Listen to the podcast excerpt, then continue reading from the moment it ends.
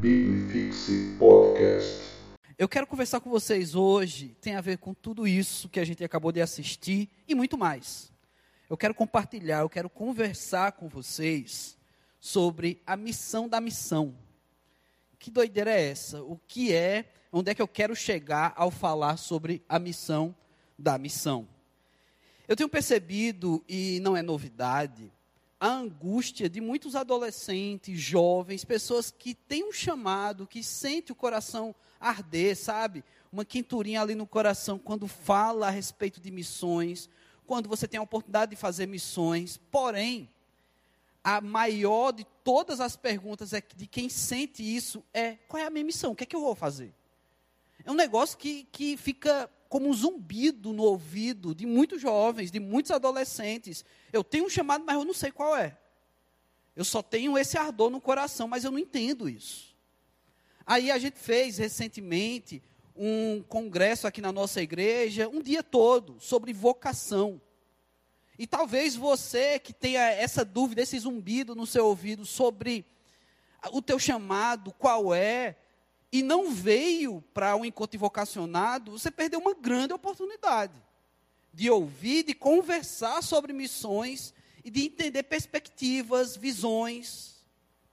E aí você quebra a gente, líderes, pastores. Você diz, rapaz, pastor, eu tenho um chamado, mas é tão confuso na minha cabeça. E quando você tem a oportunidade de participar de um evento que fala sobre isso, você não vai. Que chamado é esse? É o chamado para ficar confuso. Não é? Você tem um chamado para ser confuso. Sabe, até numa viagem missionária. Às vezes, você vai na empolgação, mas você fica meio avulso. E a gente tem que se virar para colocar você em algum lugar. Sabe, viagem missionária, infelizmente, não é como FIFA.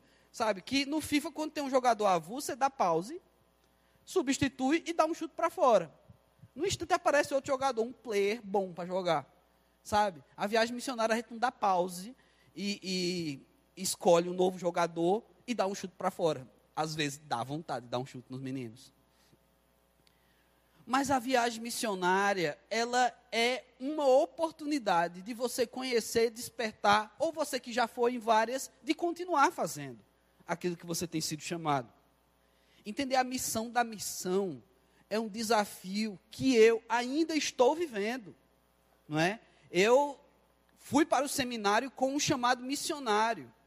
E eu dizia para todo mundo, professores, colegas, todo mundo do seminário, que eu nunca ia ser pastor, como título de pastor, para ser pastor de uma igreja. Eu dizia isso para todo mundo no seminário. Quem me conhecia daquela época lembra disso e até hoje passa na minha cara. Porque eu falava, de, gente, meu chamado é para missões, meu chamado, eu era muito certo disso, muito convicto, meu chamado é para missões urbanas, é para trabalhar na rua, meu chamado é para grupos específicos e grupos difíceis. São poucos que fazem isso e Deus me chamou, então eu vou ter que fazer isso a vida inteira. Aí Deus pega e me chama para uma igreja, a primeira igreja batista de Fortaleza, em 2015. Deus vinha chamando já outros anos antes, mas eu não quero entrar nessa história aqui não. Em 2015 eu venho para Fortaleza. E uma das coisas que eu trazia no meu coração é que não ia dar certo. Não ia dar certo, porque a minha vocação, o meu chamado e os grupos pela qual é, eu fui chamado para falar e eu já era envolvido em projetos de missões urbanas, era um tipo de público diferente da igreja. Eu achava que a igreja ia ser um ambiente enfadonho, sabe? Que é um bando de crente, eu trabalho com outros públicos diversos, na realidade de rua, de drogas, de prostituição, sexualidade maluca. E eu achava que a igreja ia quebrar essa minha rotina, ia me deixar desanimado. Ou eu, de maneira alguma, ia me identificar com a primeira igreja e a primeira igreja ia dar pause, escolher um novo player e dar um chute para fora e tirar o pastor Léo. Mas não. Ela ainda não fez isso, eu estou tentando, né? Fazer com que a igreja me coloque para fora. Já tem é, sete anos que eu tento, não é? Mas quando Deus mostrou a missão que era ser pastor de igreja, aí eu entendi outra coisa. É missão também. Lembra que eu falei que a realidade de rua eu me, eu me identificava em evangelizar pessoal envolvido em drogas, sexualidade depravada, pessoal, sei lá, maluco, envolvido com tanta coisa que ah, o mundo lá fora pode proporcionar. Mas isso também acontece dentro das igrejas. Isso também acontece no meio das pessoas, aglomerações, empresas, clubes, igrejas. Também tem gente assim. Também tem gente gritando, pedindo socorro, pedindo para ter uma, uma, um aconselhamento, uma, uma orientação, pedindo para ter aconselhamento pastoral. E ouvidos que carecem da palavra de Deus. E isso foi me incentivando a entender que aqui era uma missão. Mas até hoje eu estou descobrindo a missão da missão. Até hoje eu estou descobrindo o grande desafio que é entender minha missão. Então talvez você que tem esse chamado, que tenha o coração ardendo, que quando vai para uma viagem missionária fica insatisfeito. Gente, quantas viagens missionárias eu já fiz? Não aqui na PIB. A PIB Fortaleza eu só me envolvi em duas.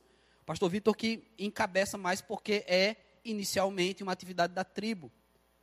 Mas eu já fiz outras tantas viagens missionárias.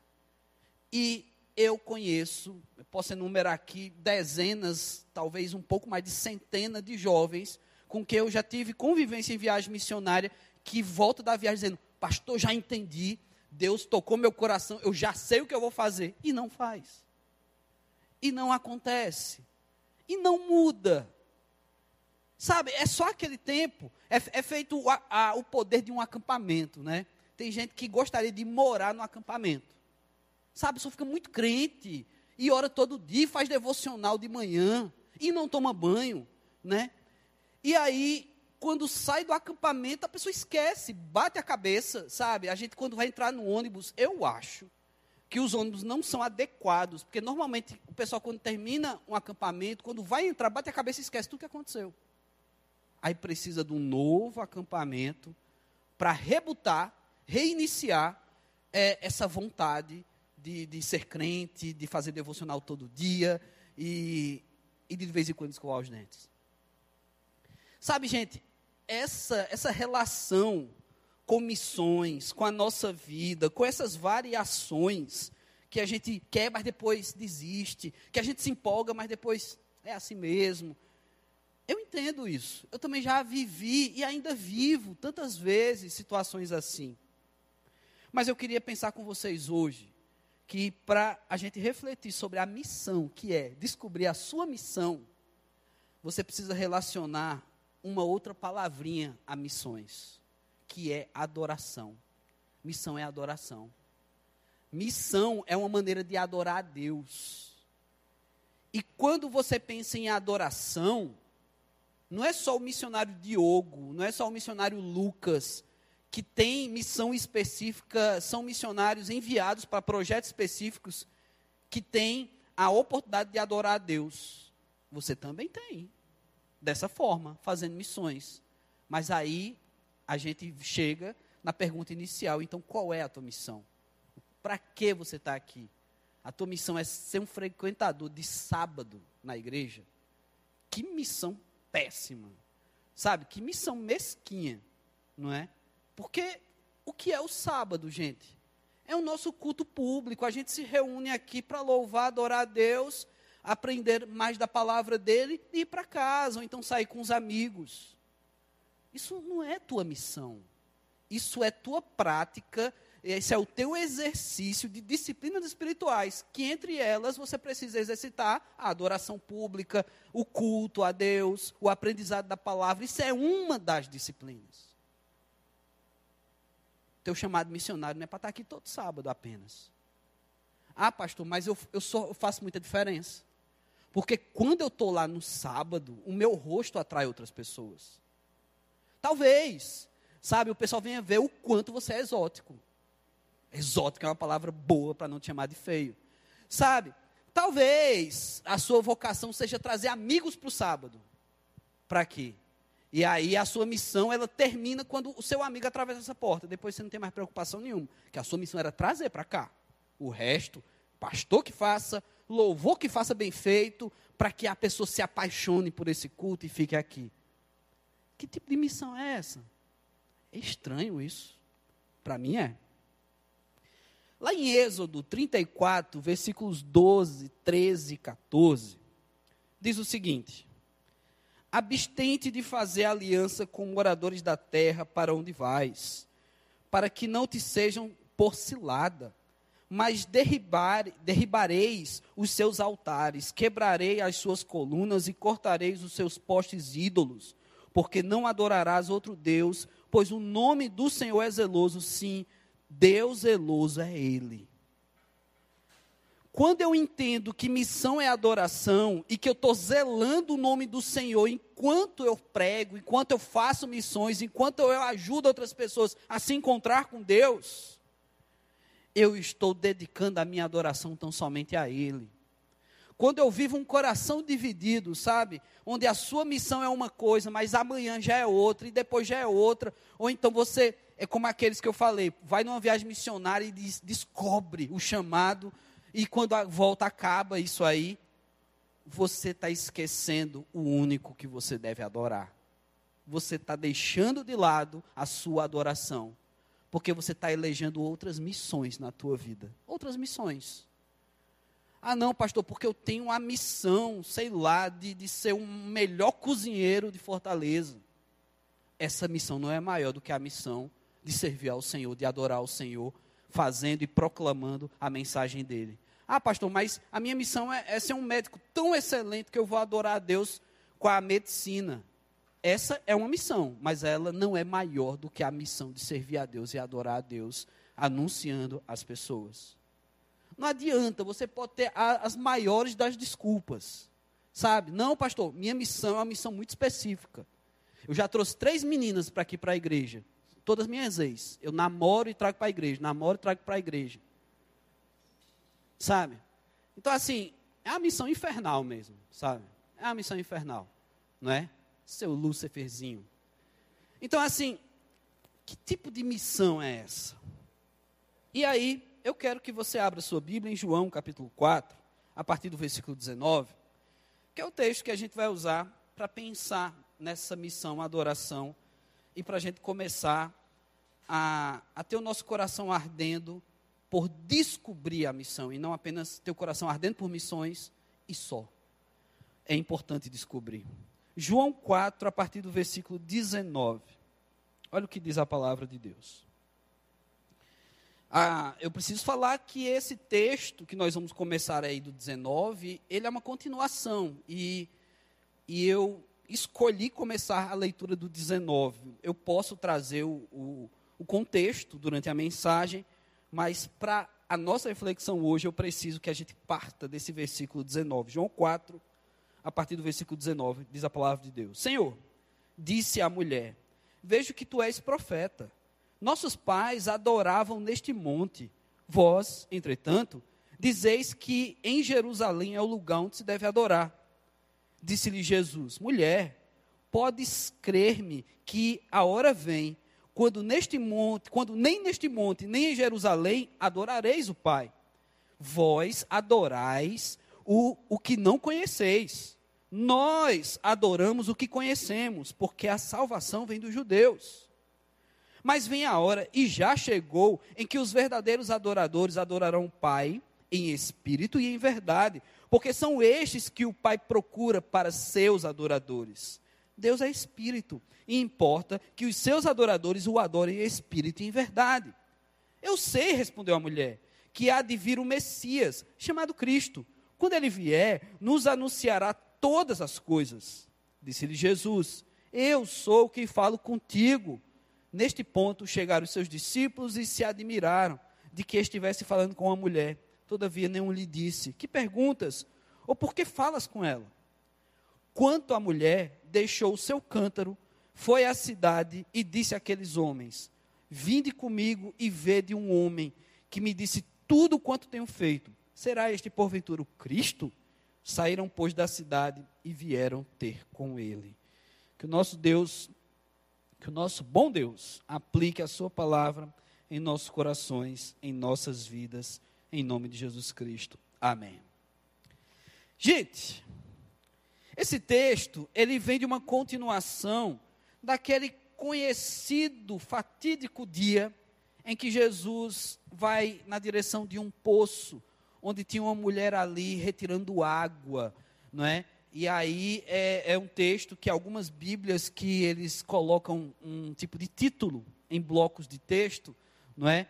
A do encontro de Jesus com a mulher samaritana. E ali você tem todo esse diálogo que antecede o texto que nós trazemos aqui. E, resumidamente, o que acontece nos versículos anteriores é a conversão dessa mulher. Essa mulher muda de vida. Essa mulher se converte dos seus maus caminhos a Jesus Cristo. Mas, pastor, como é que você consegue ler esse texto e dizer que essa mulher se converteu? Porque eu fui numa igreja evangélica e eu vi que tem um momento de conversão, a pessoa levanta a mão e não sei o quê. Pois é, essa mulher no texto não fez isso. A conversão se dá em pontos, em passos. Um dos passos à conversão é o arrependimento. Você precisa se arrepender do que você é, do que você fez, dos seus pecados. Depois a, do arrependimento, segue o reconhecimento de que Cristo morreu por você, justamente pelos seus pecados, pela vida que você levava. Uma vez que você tem esse encontro e que o próprio Cristo desenvolve em você o desejo por ser salvo, aí você alcança essa salvação, aí você se converteu, numa linguagem popular gospel. E aí essa mulher se arrepende, porque Jesus revela para ela, e é por isso que no versículo 19 ela chama Jesus de profeta, porque Jesus revela coisas ocultas, coisas que a mulher não estava falando com Jesus. Justamente coisas erradas, a vida errada que aquela mulher levava. E ao revelar isso, aquela mulher, ela simplesmente não fica com raiva, não tenta se defender, ela permanece junto de Cristo. Ela permanece com Jesus. E depois Jesus continua discorrendo, ensinando a ela sobre quem ele é, sobre a salvação nele. E aí fazendo toda uma analogia com aquele poço, com a água da vida. E aquela mulher, ela não retruca nenhuma parte do discurso de Jesus. Aquela mulher, ela simplesmente permanece permanecendo com Jesus e seguindo o texto que a gente começou a partir do versículo 19, nós temos vários indícios de que essa conversão foi genuína. Depois do arrependimento, ela aceita Jesus no mais popular modo da gente entender. Ela aceita o discurso de Jesus, ela aceita a proposta de Jesus. Ela foi recebida por Jesus antes dela acreditar que poderia recebê-lo. Agora, a partir do versículo 19, o texto que nós lemos, e mantenha sua Bíblia aberta, nós temos algo interessante acontecendo aí. Uma vez que a mulher reconhece que Jesus é profeta, porque ele revelou coisas secretas dela, ela vem trazer conexões com que na cabeça dela tinha tudo a ver com profecia.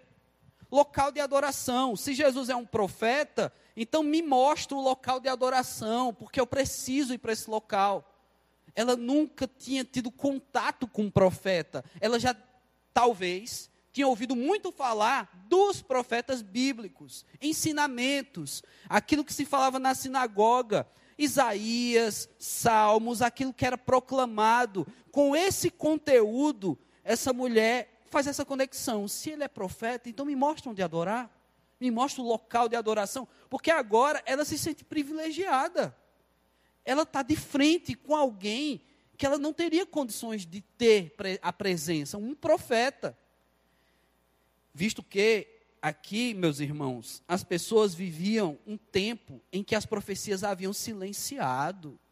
Um período de algumas centenas de anos em que não haviam mais se levantado profetas anunciando as coisas do Senhor. Então, imagina o coração, a reação dessa mulher ao, na cabeça dela, entender que Jesus era um profeta. Mal sabia ela que ele é o Salvador e não apenas um profeta. E assim essa mulher fala com Jesus dessa forma: Eu quero encontrar um local para adorar. É interessante isso, porque quando se trata de missões, e como eu estou falando, missões tem tudo a ver com adoração, e esse texto está nos mostrando isso. Quando essa mulher procura um local para adorar, eu penso que muitas vezes é isso que acontece no coração de você, adolescente, você jovem, que de repente o coração arde por missões. Você quer saber o lugar. Onde é que eu vou colocar esse meu chamado? Onde é que eu vou colocar essa missão em prática? Eu preciso de um lugar para fazer isso. E às vezes você se chateia até com a igreja, com o pastor, porque se você tem um chamado e precisa de um lugar, é obrigação da igreja do pastor te dar um lugar para isso. Porque afinal de contas é uma igreja. Pastor me deu um lugar para fazer missões. Aí, meu amigo, aí a proposta não é somente a missão da missão, é a missão da missão da missão. Porque o pastor vai ter a missão de descobrir a tua missão, para entender a tua missão e te dar ela. Aí você vai assumir a tua missão. Essa mulher ela precisa de um lugar para adorar a Deus. Ela não reconhece quem é que está na frente dela. Gente, traduzindo isso numa aplicação prática dentro da proposta missionária, o lugar de adorar, o lugar de fazer missões, é o lugar onde você está. Sabe, essa mulher, ela estava indo tirar água de um poço, ela estava fazendo uma prática comum do seu dia a dia. Missão começa por aí. Eu fico muito indignado quando eu ouço de pessoas dizendo que tem uma missão, um chamado maravilhoso, mas não consegue colocar em prática onde você está. Nosso pastor daqui da igreja, o pastor Marcos, ele é muito prático nesse sentido. Você tem um chamado? Pois comece a servir aqui na igreja. A igreja precisa reconhecer o seu chamado. E aí você precisa ser visto. Não é para você ser o TikToker de missões para ser visto. Você precisa ser visto praticando missões. Aí faz toda a diferença. Pois é, o lugar de adoração dessa mulher era ali onde ela estava porque ela procurava um local. E aí o Jesus Cristo mesmo diz: olha, não vai ser nem em monte, não vai ser em Jerusalém, vai ser no lugar onde vocês entenderem que a salvação está na frente dela. Era isso que Jesus estava dizendo, versículo 22. A salvação vem dos judeus. Jesus estava mandando sinais para aquela mulher, dizendo assim: Olha, tu está falando com o objeto de adoração. Mas essa tua adoração, ela vai ser agora aonde você estiver, porque você vai carregar, você vai me carregar contigo. Proposta é essa que Jesus já havia oferecido da água da vida, uma vez que bebendo dessa água, ela carregaria essa água. Rios fluiriam do coração dessa mulher. Então, ela seria um canal da adoração, ela seria um canal de missões. Então, ela faria isso em qualquer lugar. E aí a pergunta que eu faço é: Poxa, pastor, a pergunta que eu faço, não. O que eu penso é, você deve estar chateado porque não deu para você participar de uma viagem missionária, ou então você foi, mas percebe que não deu o seu melhor, poderia fazer algo mais. Então começa hoje. Ah, pastor, mas como é que eu vou lá para Pindoretama? Não, começa hoje onde você está, fazendo o que você está fazendo. Cadê o missionário? Sabe? Você não precisa usar essa camisa de Jesus Transforma todos os dias para ser missionário. E mais uma vez eu pergunto, espero que estejam lavadas essas camisas. Mas você não precisa. Porque não é o crachá que te faz um missionário. É Deus que te faz missionário. E esse Deus, eu preciso dizer uma coisa, ele quer te fazer um missionário. É vontade do Senhor, sabe? Isso está tão claro no finalzinho de Mateus, é vontade do Senhor que a gente vá, que a gente faça discípulos, que a gente pregue esse evangelho, que a gente leve as pessoas ao batismo. Ou será que o último capítulo de Mateus só está nas Bíblias dos pastores, não está na sua? Talvez não esteja. Por um lapso, por um acidente, tenha se rasgado essa, essa parte da Bíblia. Mas é para você também. E aqui essa mulher, então, ela tem essa questão onde eu vou adorar? E aí eu te pergunto, onde você vai fazer missões? Os versículos 23 e 24 trazem aí a, um, um ensinamento de Jesus que vai além de tudo aquilo que aquela mulher já tinha ouvido falar de fé. Versículo 23, mas vem a hora já chegou que os verdadeiros adoradores adorarão o Pai em espírito e em verdade. E a gente ama essas expressões. Puxa vida, eu sou um verdadeiro adorador, porque eu adoro em espírito, mas como é que afere isso? Como é que eu vou saber se você é adorador de verdade, se você adora o Espírito? Mas outra pergunta, eu preciso saber? Quem precisa saber é você. a sua adoração, ela é espiritual e ela é verdadeira? Logo, relacionando a missões, a pergunta é: o seu engajamento missionário é verdadeiro? É espiritual? Ou ele é momentâneo? Ou é quando tem oportunidade? É difícil isso. Adorar com missões, parece que a coisa começa a ficar mais estreita. E aí de, Jesus continua: Deus é espírito e importa que os seus adoradores o adorem em espírito e em verdade. Mais uma vez, Jesus está explicando para essa mulher que não é um lugar, mas é o, o lugar que está o seu coração. Não é um local dirigido, um local separado para você fazer missões, para você ser adorador. Mas em que lugar está o seu coração? Onde é que está o teu coração? É preciso ser de dentro para fora, em espírito e em verdade. É preciso que você faça. Você é o lugar. Aí é que está. Pastor, então quando é que eu vou ter uma oportunidade? Você é a oportunidade de fazer missões. É você. Você é a cidade de Pindoretama, que a gente viu ali. Você é qualquer cidade, porque afinal de contas estamos numa cidade. A não ser que a gente tenha algum esquimó. Tem algum esquimó aqui? Levanta a mão. Da Groenlândia. Tem alguém da Groenlândia aqui? Está morrendo de calor. Se tremendo todo de calor. Pronto, se ninguém levantou a mão, então não temos ninguém da Groenlândia aqui. É, é um pouquinho longe, mas você da Groenlândia que nos acompanha pelo YouTube, que fala português. Gente, você está numa cidade. A cidade que você está tem milhares de carências ao Evangelho. Sociais, carências de relacionamento, pessoas sendo mortas ou morrendo sem conhecer a Cristo Jesus. Cadê o coraçãozinho ardendo agora? É fortaleza. E aí? Como é que é o missionário aqui de volta? Nos versículos 25 a 27, temos mais. Agora, Jesus deixa um recado muito claro para ela. A mulher, ela entende, e aí por isso que eu disse que é bem provável que essa mulher ouvia pregações, eu não sei quais eram as possibilidades dessa mulher ser frequentadora de uma mesquita, visto que o histórico dela já não era muito legal. O estilo de vida que ela levava era de uma mulher adúltera, de uma mulher, é, traduzindo assim, num, numa rede Globo da vida, uma pegadora de maridos. E aí, essa mulher, é, de homens casados, vocês entenderam, né? E aí, essa mulher, ela tem esse conhecimento, e aqui ela reforça isso porque ela diz que entende que existirá esse alvo da adoração quando ele chegar. Ela vai dizer a Jesus, a partir do 25, que ela entende que vem um Messias, ela sabe da promessa. Olha que massa!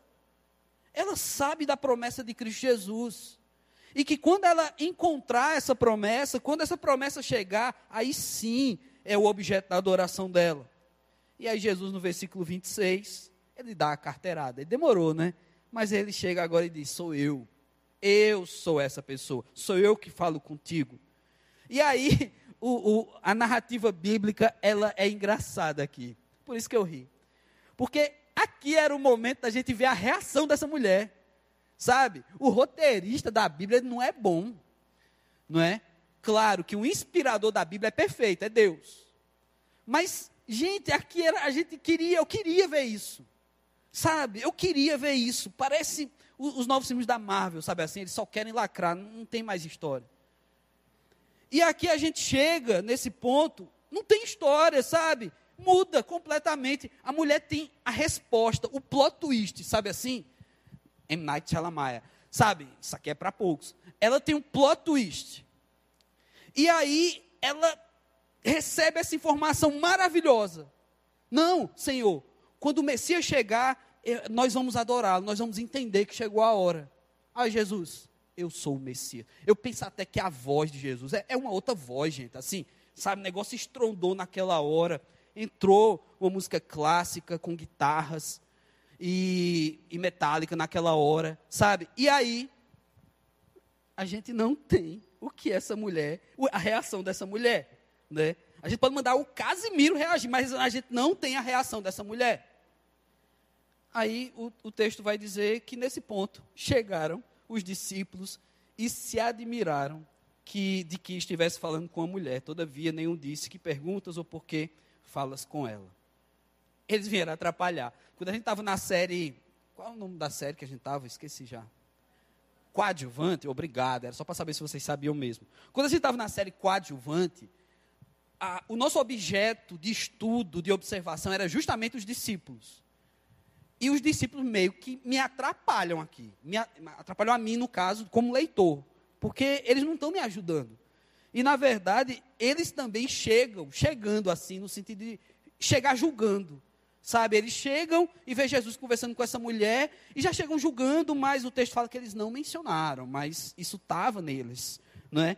Porque eles se admiraram de ver Jesus falando com aquela mulher ali. E a gente não tem a reação dessa mulher. Durma com essa. Eu já estou incomodado com isso há muitos anos, quando eu li esse texto. E aí, por fim, a gente tem a missão. Olha o que acontece. Versículos que antecedem ao 19, ao versículo 19, que foi o início da nossa leitura nessa noite, eu compartilhei com vocês que eu entendo ali ser a conversão dessa mulher, arrependimento e a permanência dela com Jesus.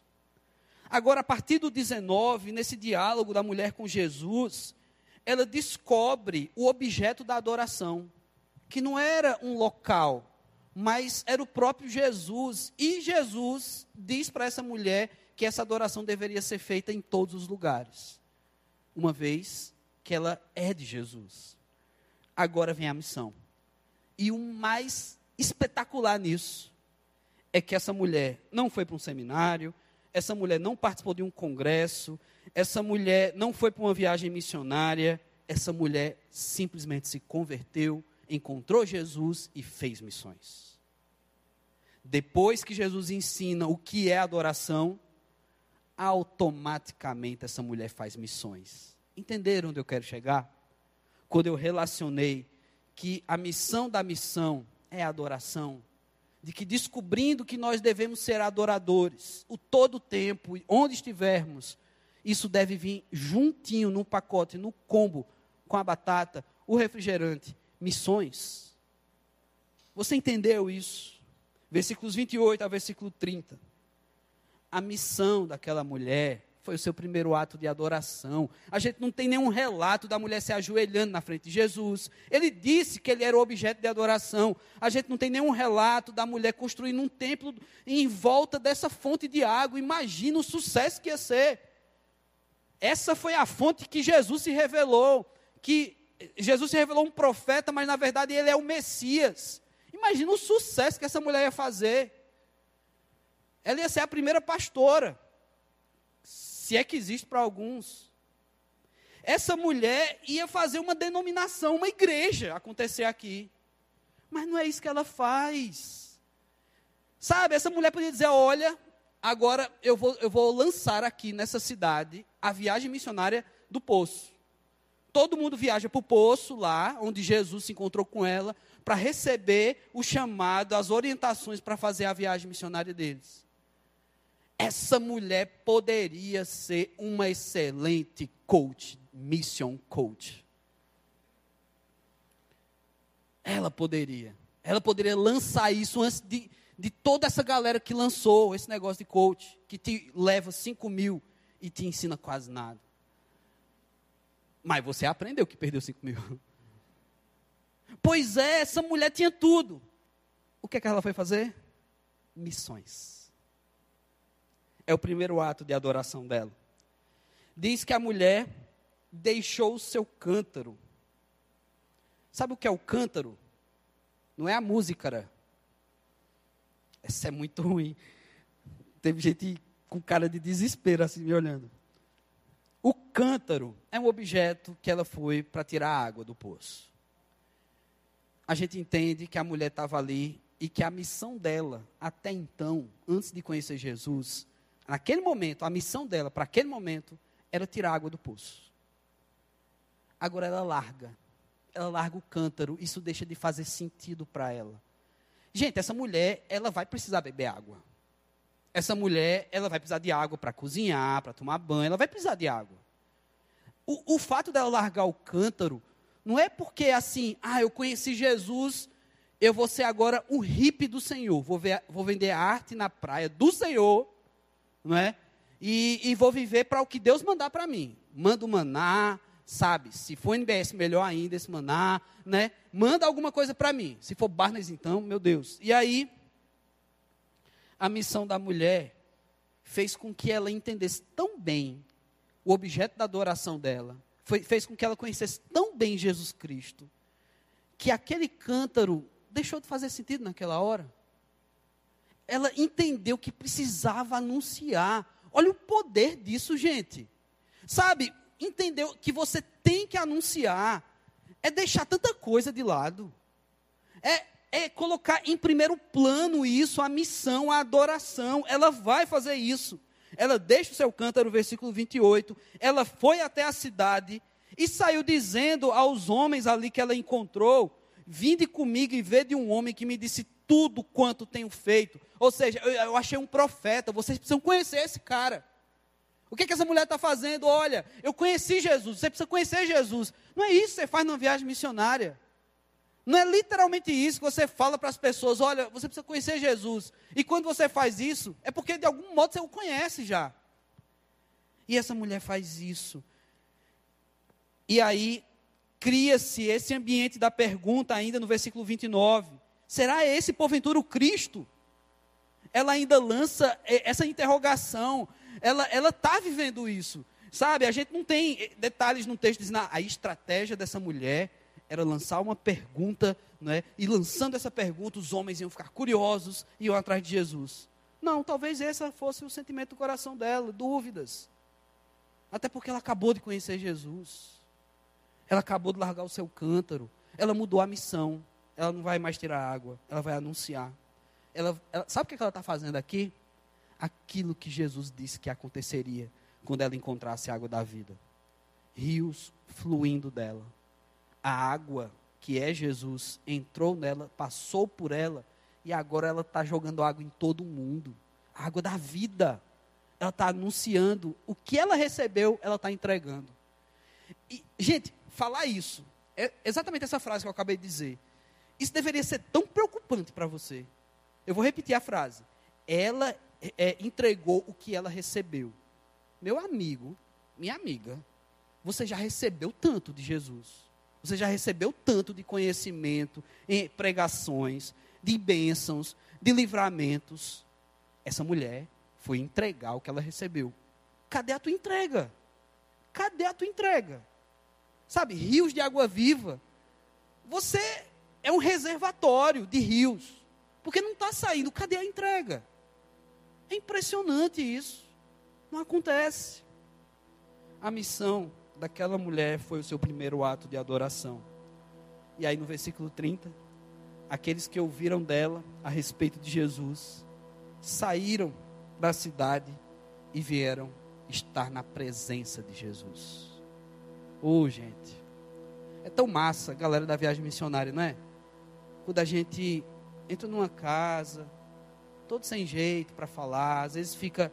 A gente começou com trios, depois, depois virou quartetos. Então era sempre assim, duplas de três ou duplas de quatro. E quando entravam na casa, às vezes ficavam fazendo um rodízio assim. Hoje é, agora é você que fala, agora é você, sabe? Os mais espertos já olhavam assim, essa pessoa é difícil, vai tu, sabe? Já mandava a outra pessoa, eu estou aqui em oração, né? Estou aqui intercedendo, mentira, sabe? Mas vai tu, vai tu. E não é tão massa, galera da viagem missionária, quando você percebia isso aqui do versículo 30, das pessoas lá de Pidoretama, que eles saíam ao encontro de Jesus, ou seja, eles diziam: Eu quero esse Jesus. Eu quero esse Jesus. Aí você orava com essa pessoa, alguns choravam com essa pessoa, literalmente saindo rios de você, chorando. Ô oh, gente, que massa isso. Acontece que Pindoretama continua lá e Fortaleza continua aqui. Uma mulher pegadora de homens casados tem um encontro com Jesus, a vida dela muda, ela se converte ao Senhor, ela descobre que o Senhor é o objeto da adoração dela e ela já sai fazendo missões. essa mulher hoje em dia seria muitas vezes questionada por muitos de nós. Mas, rapaz, já? Olha, já está sentando na janelinha, já está achando que é a missionária. Uma pecadora dessa, rapaz, já destruiu não sei quantos casamentos. Agora, porque conheceu Jesus, acha que pode falar dele? Pode. Pode. O problema é que a gente quer burocratizar demais. Não é? A gente quer colocar, é, é, escalar o processo para ser missionário. Sabe por quê? Porque no fundo, no fundo, tu tem medo. No fundo, no fundo, tu não quer. No fundo, no fundo, tu não quer deixar o teu cântaro. Porque tu tem tuas coisas para fazer. Tu tem os teus corre. Tem que ganhar tua grana. Sabe? Tu tem que ter o teu tempo para tua galera. Porque missões não, não é agora, sabe? Não dá para ser agora. E aí eu volto a repetir aquela frasezinha da mulher que eu falei em relação a ela. Ela entregou tudo que ela recebeu. E aí? Ou você vai me dizer, pastor, não estou recebendo nada, ó. E aí, eu vou fazer que nem um FIFA. Eu vou dar pausa. Eu vou escolher outro player. E vou dar um chute para fora para ver se eu troco você. Manda você para outra igreja. Você está recebendo, sim. Então a pergunta é: o que você está entregando? Vamos orar. Vamos falar com Deus sobre isso que a gente conversou. Fala aí com Deus. Fala aí no seu particular. Do teu jeito, conversa com o Senhor.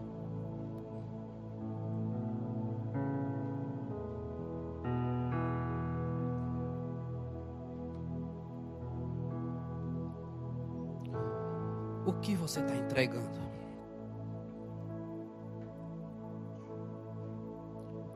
Será que não tem ninguém perto de você que precisa receber do Jesus que você tem recebido já? Será que não tem ninguém? Será que teu chamado é fazer missões uma vez por ano? Então, quando tiver oportunidade? Então, quando a igreja te der um lugar? Que você está entregando? Deus amado, nós nos rendemos diante do Senhor, ó Pai. É vergonhoso, Deus, olhar para um texto como esse e ver uma mulher que com certeza seria tão julgada pela nossa sociedade, por nós até religiosos, fazendo tanto,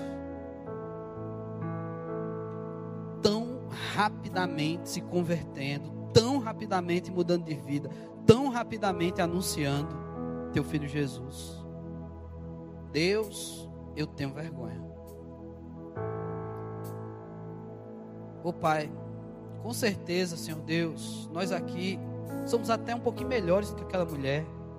Talvez ninguém aqui tenha uma vida como ela tinha, Senhor Deus.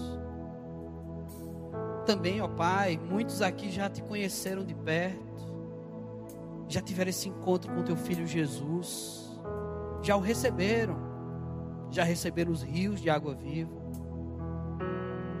Mas, Pai, cadê o resto, Deus? Cadê a nossa experiência missionária que essa mulher teve? Cadê a adoração em todo lugar? Com a vida? Cadê Deus? Então faz isso, Pai. Não deixa a gente sair daqui inerte como estamos não deixa a gente sair daqui, Deus, como se essa palavra não fosse dirigida a mim. Mas ela começou, ela começou a arder também no meu coração. Deus, não deixa, ó Pai, que chamados, vocações sejam asfixiados, Senhor Deus, seja atrapalhados, ó Pai, pela nossa rotina, pelos nossos cântaros o Senhor sabe que a gente é tão ocupado, Deus. Mas é justamente o Senhor sabendo disso que o Senhor nos chama para fazer missões. Então, Deus, toma aí essa galera, Senhor Deus. Viagem missionária, vida missionária, vocacionados, chamados. Oh, Deus, tem misericórdia de nós. Que a gente possa Que a gente possa não, que a gente vá entregar aquilo que recebemos, meu Deus. Faz isso, Pai. Em nome de Jesus Cristo. Amém. Biblifixe Podcast.